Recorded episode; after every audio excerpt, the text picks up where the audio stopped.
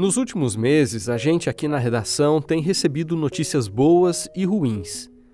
Ao mesmo tempo que chegam relatos de sobreviventes, recebemos notas de falecimentos por Covid-19. Essa é, sem dúvida, a face mais cruel da pandemia. Um assunto pesado que gostaríamos de evitar ter que falar aqui.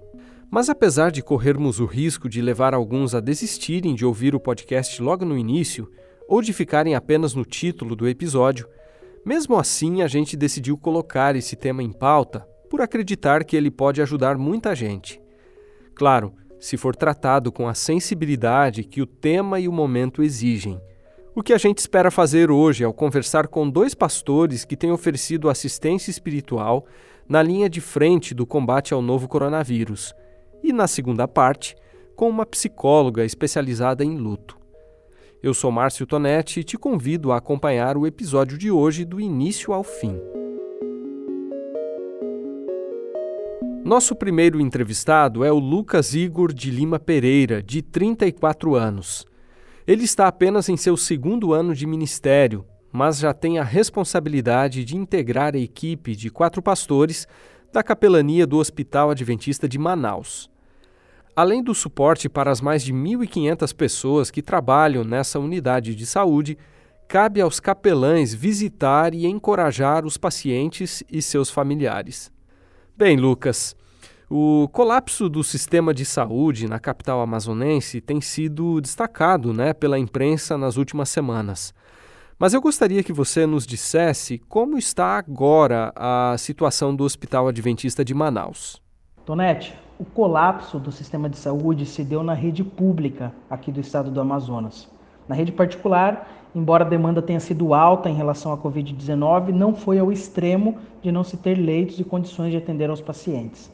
Atualmente, no Hospital Adventista de Manaus, a grande maioria dos nossos pacientes estão internados por conta dessa crise, mas nós temos percebido que nos últimos dias a demanda de atendimentos por Covid-19 tem diminuído. Os atendimentos que se relacionam com outros tipos de enfermidades diminuíram, até mesmo por conta do isolamento e do receio que as pessoas têm de vir ao hospital em um momento delicado como esse. Mas em meio a tantas notícias tristes, graças a Deus, já demos quase 300 altas a pacientes que se curaram de Covid-19 aqui. Que bom a gente ouvir uma notícia como essa, pastor. E imagino que essas histórias de superação devem aliviar um pouco as tensões do dia a dia e servir de combustível né, para o trabalho de toda a equipe aí do hospital.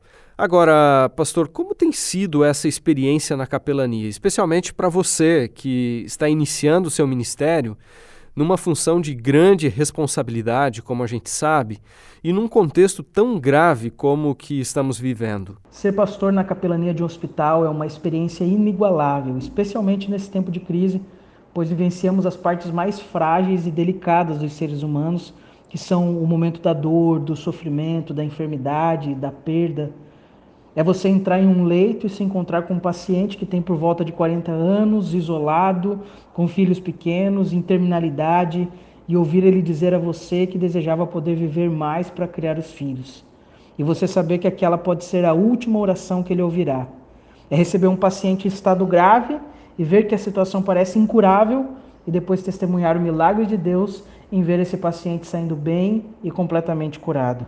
E Lucas, como o suporte que vocês oferecem para as famílias enlutadas tem sido adaptado nesses tempos em que os velórios estão proibidos, né? O momento do luto é aquele em que você abraça os familiares e os conforta.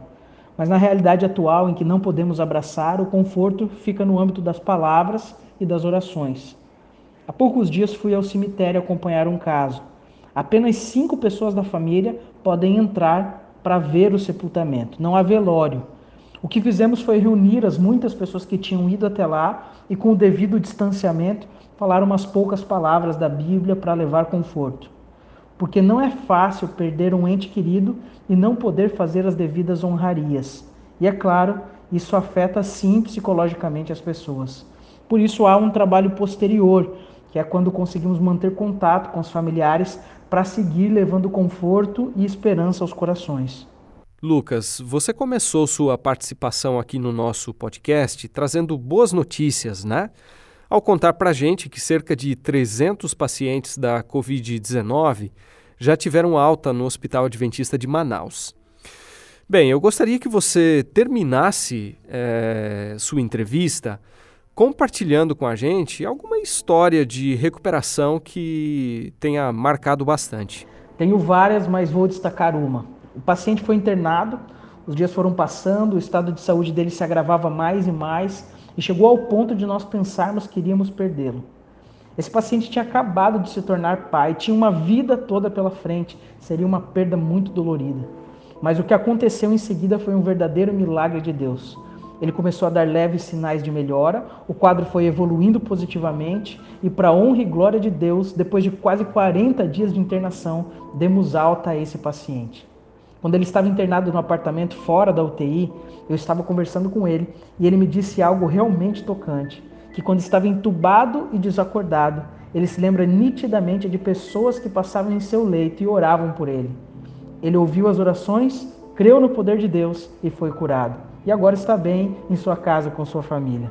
Aqui no Hospital Adventista nós temos a seguinte frase: No Hospital Adventista, a oração faz parte do tratamento. O segundo pastor com quem eu converso hoje é Jurandir Carvalho, de 47 anos. Ele já tem 17 anos de experiência ministerial e atualmente lidera a igreja que se reúne no Colégio Adventista de São Luís, no Maranhão. Diferentemente do pastor Lucas, que trabalha num hospital como capelão, Jurandir se voluntariou para estar na linha de frente. No último domingo, dia 10 de maio, ele fez sua primeira visita ao HCI, um hospital estadual na capital maranhense especializado em vítimas da Covid-19. Jurandir, primeiramente, obrigado por falar aqui com a gente. Eu começo perguntando por que você decidiu trabalhar como voluntário na rede pública de saúde de São Luís. Márcio, a iniciativa surgiu através das secretarias do Estado de Relações Institucionais e da Secretaria de Saúde do Governo do Estado do Maranhão. Esse convite ele foi feito para pastores que voluntariamente possam prestar auxílio espiritual a pacientes, profissionais de saúde e eventualmente a familiares em alguns hospitais aqui da ilha de São Luís. Esses ministros eles precisam ter idade inferior a 50 anos e sem comorbidade, ou seja, não pode ter doenças pré-existentes como problema respiratório, diabetes, hipertensão, problemas cardíacos, etc. O Maranhão ele foi o último estado do Brasil a confirmar a primeira vítima infectada pelo, pelo coronavírus. Mas como o nosso sistema de saúde aqui é bem precário e, e por ser o estado mais pobre do Brasil, e só abrindo um parênteses para você ter uma ideia, em dois anos aqui 223 mil pessoas entraram na extrema pobreza. É, então, se o nosso sistema de saúde já era deficitário, até para atender problemas corriqueiros de gripe, imagine para atender o coronavírus. Por isso também que o Maranhão foi o primeiro estado a decretar o lockdown. Né? Então, por que, que eu me voluntariei? Quando a gente olha a situação, o estado mais pobre, a, a saúde numa, numa, deficiência enorme. Né? Então, eu me voluntariei para somar forças a muitas equipes que estão arriscando a vida para salvar outras pessoas. Quando a gente olha para Cristo, ele não arriscou a vida, ele deu a vida para salvar outras pessoas. A gente está arriscando. A gente está arriscando. E eu acho que fazendo isso, pensando no próximo, a gente está seguindo o exemplo de Cristo.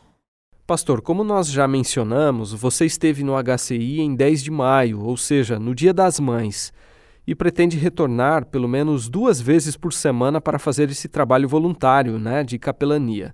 Na sua primeira visita, você disse em off para gente que viu esperança e ao mesmo tempo desespero. Como que foi isso? Existe uma diferença quando você vê o problema pela televisão e quando você está presente lá.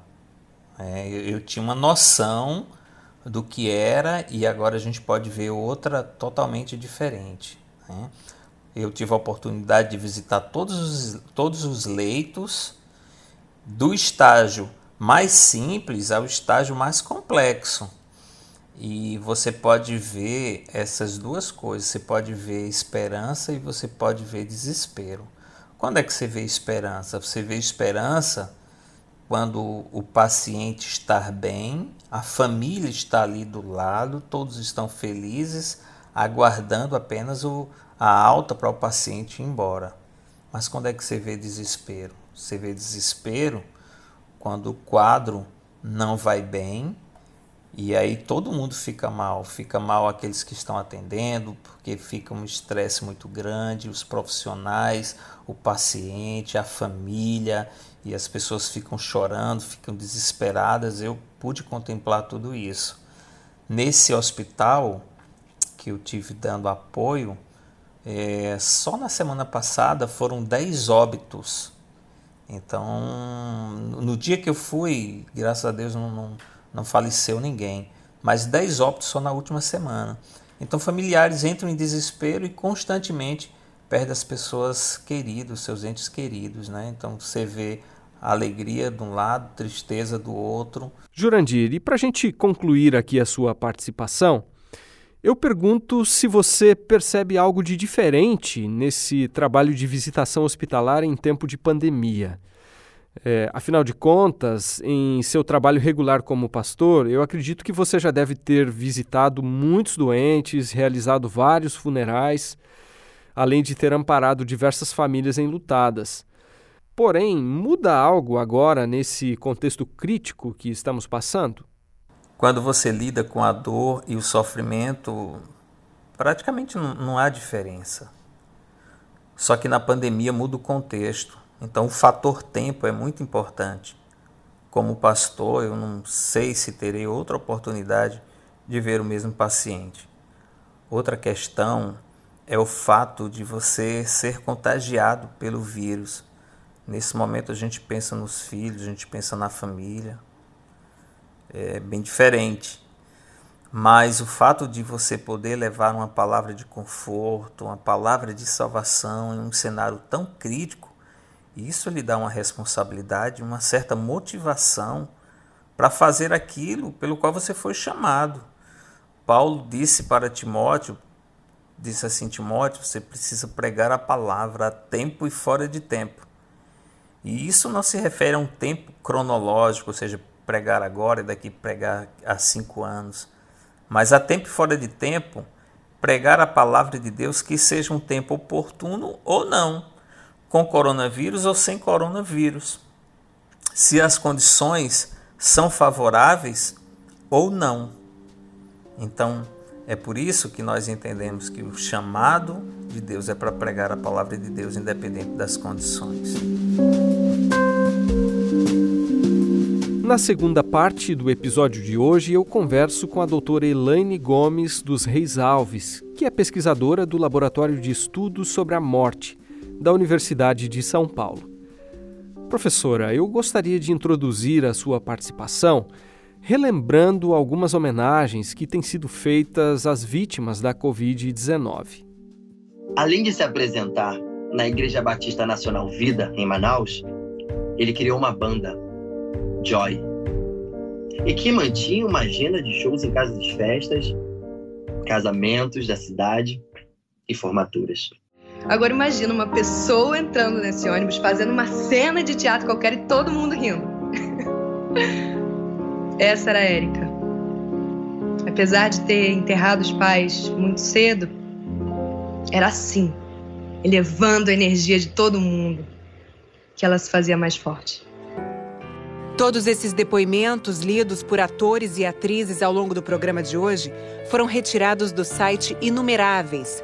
Uma ideia que surgiu para que amigos e parentes de vítimas do coronavírus se despeçam com uma última homenagem ou simplesmente compartilhem lembranças de quem foi embora. Esse caso do site Numeráveis é interessante, né? Porque ele dá, vamos dizer assim, nome aos números. Ou seja, é, mostra que por trás das estatísticas há histórias, biografias, né? Me parece, professora, ser um tratamento mais humanizado né, e sensível para um tema que, com o tempo, é, tende a ser encarado com certa frieza por alguns meios de comunicação.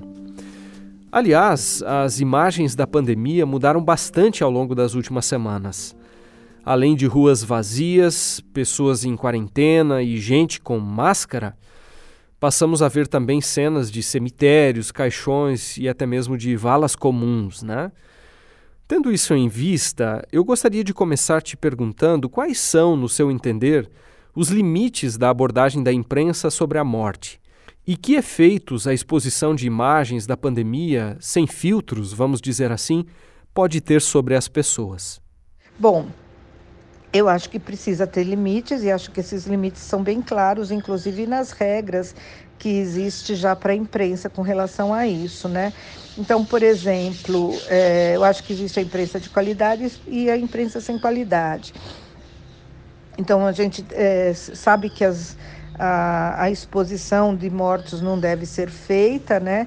E eu também, é, essa monte de imagem dos, das covas abertas, né? Aquele monte de cova aberta, é, preciso saber o que, que a imprensa deseja com isso. Algumas pessoas só com essas imagens terão estresse pós-traumático ou poderão ter o seu medo aflorado, a depressão aflorada, nós sabemos disso, né? Eu não sei o quanto isso é necessário.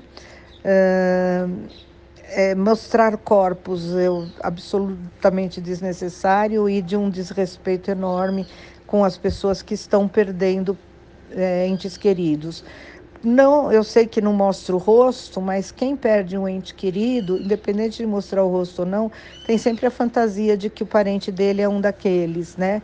Ou que o parente dele está sendo tratado daquela maneira, ou que o parente deles vai ser jogado numa daquelas covas. Então, aumenta o sofrimento de quem perde, aumenta o medo de quem tem é, entes queridos no hospital, né? De quem tem entes queridos na, na UTI. É, e aumenta o sofrimento de pessoas internadas que têm acesso à televisão, é, aumenta o medo delas de que aquele seja o final delas. Então, acho que deveria ser um objetivo da imprensa cuidar das pessoas. Isso é, eu acho que é importante, né? Outro ponto que eu gostaria de trazer para essa conversa, doutora Elaine, tem que ver com os reflexos das mudanças que temos visto no formato dos funerais e enterros. Como a gente sabe, a maioria dos cemitérios limitou o número de pessoas que podem estar presentes, né? E também a duração desses rituais, entre outras restrições.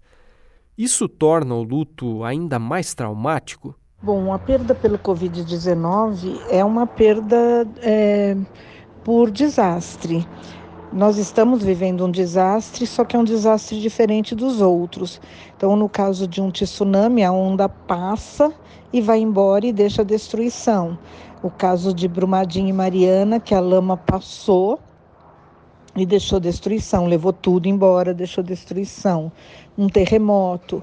E nesses casos, os corpos ou eles ficam escondidos, como foi o caso da lama, né, em Brumadinho e Mariana, ou os corpos ficam expostos, como é o caso de um terremoto ou do tsunami. E eles são também é, colocados né, um, um, sobre o outro e as pessoas têm acesso, veem os corpos e são mortes é, dramáticas, são mortes inesperadas, traumáticas que você não e, e, sempre que te pega de surpresa, portanto são sempre perdas é, com risco de luto complicado. E a mesma coisa no Covid-19, com a diferença de que nós estamos vivendo um, um desastre é, que não termina, né? um desastre que está acontecendo, parece que em câmera lenta, um desastre que você não vê quando você olha para fora, não tem destruição.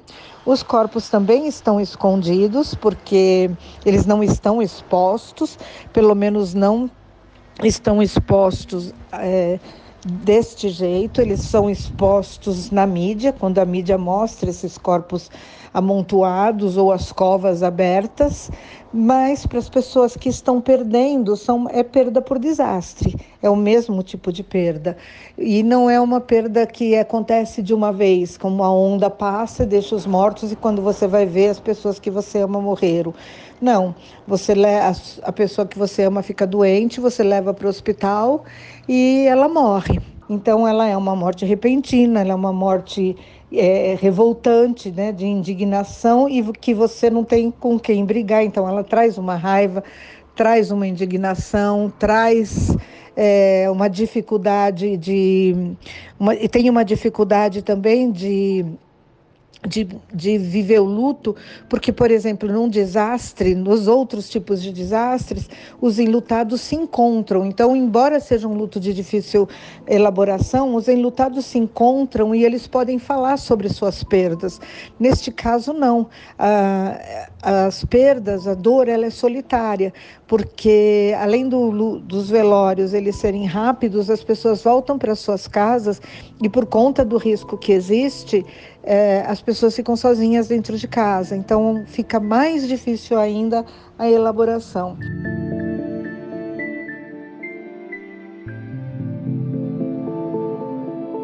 Por que o ritual de despedida é tão importante, professora, nesse processo de elaboração do luto? É porque o ritual de despedida ele é um organizador. Primeiro ele concretiza a morte, né? É, quando uma pessoa morre, não é porque você participa de velório e enterro que você entende que essa pessoa morreu. Demora muito para essa compreensão vir à tona. Então o ritual de despedida ele é um lugar de concretização da morte. Então você vai lá, mesmo com o caixão da lacrado, mas tem fotografia, tem pessoas que vão lá porque aquela pessoa morreu. É um lugar onde a dor e a expressão dos sentimentos está autorizada. Então, além de falar daquela pessoa, se chora por aquela pessoa, se lamenta a perda daquela pessoa e se valoriza a vida daquela pessoa. Eu já vi alguns psicólogos sugerindo a realização de rituais alternativos virtuais, na impossibilidade de um funeral nos moldes em que eles vinham sendo feitos. Isso ajuda, professora, na elaboração do luto? Sim, é... nós estamos indicando a realização de rituais alternativos virtuais, né? É, de acordo com a família. A gente indica qualquer tipo de ritual, né? Encontros familiares pela internet para falar sobre essa pessoa que morreu, ou é, assistir uma missa juntos, ou um culto juntos, depende do, da crença da família, né? Sempre da crença da família de quem morreu, né? É, enfim, que eles possam, ou que eles se encontrem para fazer uma oração por quem morreu e possam falar um pouco Sim, esses rituais alternativos e virtuais agora eles são organizadores, eles ajudam muito é, na elaboração do luto, sim. Agora, você poderia falar um pouco para a gente também sobre como ajudar alguém que perdeu um ente querido em meio à pandemia? Eu imagino que talvez essa seja uma pergunta né, de muitos ouvintes. Será que o apoio, mesmo à distância, pode fazer a diferença? Então, como ajudar alguém é estar próximo dela do jeito que é possível. Então, fazer chamadas de vídeo, é, autorizar uh, o sofrimento, validar o sofrimento, estar próximo a ela. Uh, enfim, o apoio mesmo à distância ele faz toda a diferença, porque o grande problema do luto neste momento, primeiro que o luto já é solitário e nesse momento ele está ainda mais solitário, né? É, e as pessoas com a desculpa de que não sabem o que dizer, né? Então elas não, não ligam, né? Não telefonam. E aí o enlutado fica ainda mais solitário. E é uma queixa das pessoas enlutadas é do abandono. Elas se sentem muito abandonadas. E muitas vezes as pessoas também minimizam a dor. Ah, não fica assim, isso vai passar, né? Não, não vai passar, ou pelo menos não vai passar nesse tempo que as pessoas acreditam que vai passar. Tem um tempo que é um tempo interno, cada um tem um tempo de luto. No seu entender, que papel a religião assume, especialmente num momento como esse? Para quem tem fé, para quem tem religião, é, a religião consola muito, é, a fé consola muito. Então, a religião tem sim uma importância para quem é religioso. E algumas pessoas que não são religiosas também vão em busca de religião neste momento. E isso não é para ser é, criticado, né? Na verdade, é, é até para ser estimulado se isso está sendo importante para a pessoa. com a participação da doutora Elaine Gomes dos Reis Alves, psicóloga e pesquisadora da USP, nós encerramos o episódio de hoje. Eu aproveito para lembrar que ela foi uma das entrevistadas do web documentário Em Memória e também de uma reportagem especial que produzimos no espaço RA, que podem ser acessados através dos links disponibilizados aí na descrição do episódio. E se você quer receber notificações assim que publicarmos um novo episódio, também não esqueça de nos seguir no Spotify ou em outras plataformas de compartilhamento de áudio. Com roteiro de Márcio Tonetti e Wendel Lima, edição de som de Wagner Zil e direção de jornalismo de Marcos de Benedicto, o Entenda de hoje fica por aqui. Até o próximo episódio.